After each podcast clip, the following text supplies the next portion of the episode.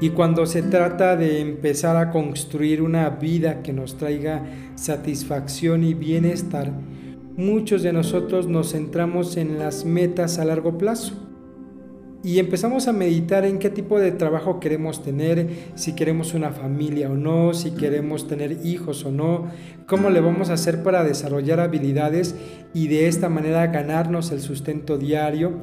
Nos preguntamos cuáles van a ser nuestros pasatiempos, nuestros intereses. Es decir, la gran mayoría de nuestros proyectos tienen que ver con metas a largo plazo e incluso muy a largo plazo.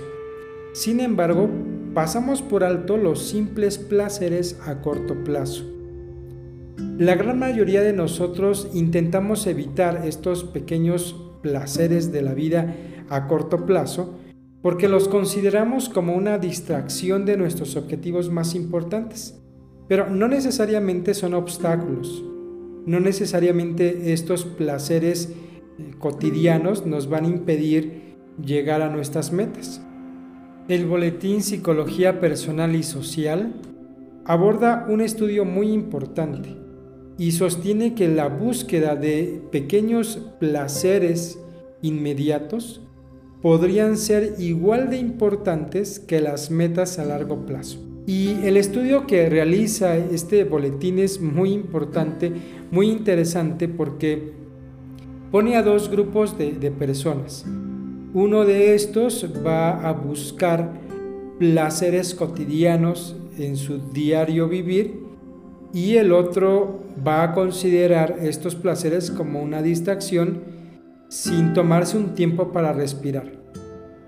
Y resulta que los datos de estos estudios arrojaron que las personas que se dedicaron tiempo a disfrutar de estos detalles placenteros que son muy comunes o que están siempre presentes en nuestras vidas, pues disfrutan el proceso del camino hacia la meta y no solamente la meta. Sin embargo, las personas que consideran estos placeres cotidianos como una distracción, solamente van a disfrutar la meta. Es decir, para que entendamos de forma clara, la persona que busca detalles placenteros continuamente, tiene de partida doble, es decir, tiene dos ventajas. Que disfruta el camino hacia la meta y una vez que llegó a la meta, pues disfruta haber cumplido su objetivo. Mientras que las personas que piensan que disfrutar de los detalles de la vida cotidianos son un obstáculo, ellos no disfrutan el proceso del camino hacia la meta solamente van a disfrutar la meta o el objetivo cumplido. Así que esto nos enseña algo muy muy importante y es como si como si tú y yo hiciéramos un viaje a una montaña. Y el objetivo de llegar a la montaña pues es observar todo el panorama, tal vez en el pico más alto de la montaña y observar qué tan hermosa se ve la ciudad, qué tan hermoso se ve el paisaje y, lo grandioso que es estar en la cima de la montaña por la altura, por el aire puro, por la naturaleza. Y allí encontramos el beneficio personal, la meta cumplida de llegar al punto alto de la montaña. Pero ¿Qué tal si en el camino no disfrutamos el paisaje?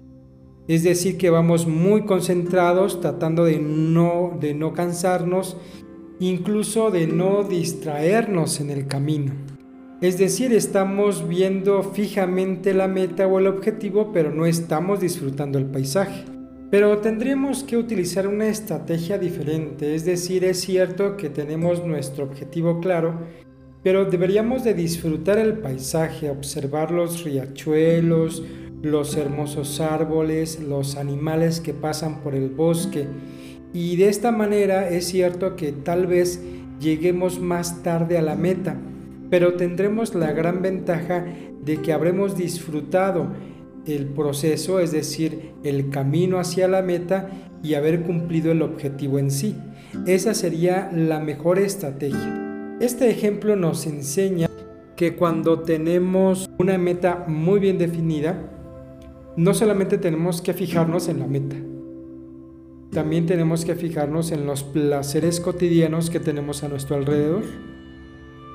Esto implicaría que de vez en cuando debemos de tomarnos el cafecito, que de vez en cuando debemos de comernos el helado, que aun y cuando tengamos mucho trabajo irnos al parque, cuando tengamos mucha presión, detenernos un poquito y hacer ejercicio y disfrutar de una buena rutina, de disfrutar de un buen día de sol, de disfrutar de la lluvia. Es decir, estos pequeños detalles son muy importantes para que podamos llegar a la meta. Y no necesariamente tienes que salir o no necesariamente tienes que gastar dinero. Observa a tu alrededor y si te sientes muy presionado, si te sientes muy angustiado, con mucho estrés porque tienes que cumplir ciertas metas, entonces será el momento de detenernos, de detenernos, de pausarnos un momento y de disfrutar de estos pequeños detalles placenteros. Así que a partir de este momento recuerda que tanto la meta es muy importante como el proceso para llegar a la meta es sumamente vital. Y para disfrutar del camino hacia la meta, debemos de concentrarnos no solo en el objetivo final, sino también en los pequeños detalles placenteros de nuestro alrededor. Mi nombre es Israel, nos vemos en un próximo episodio.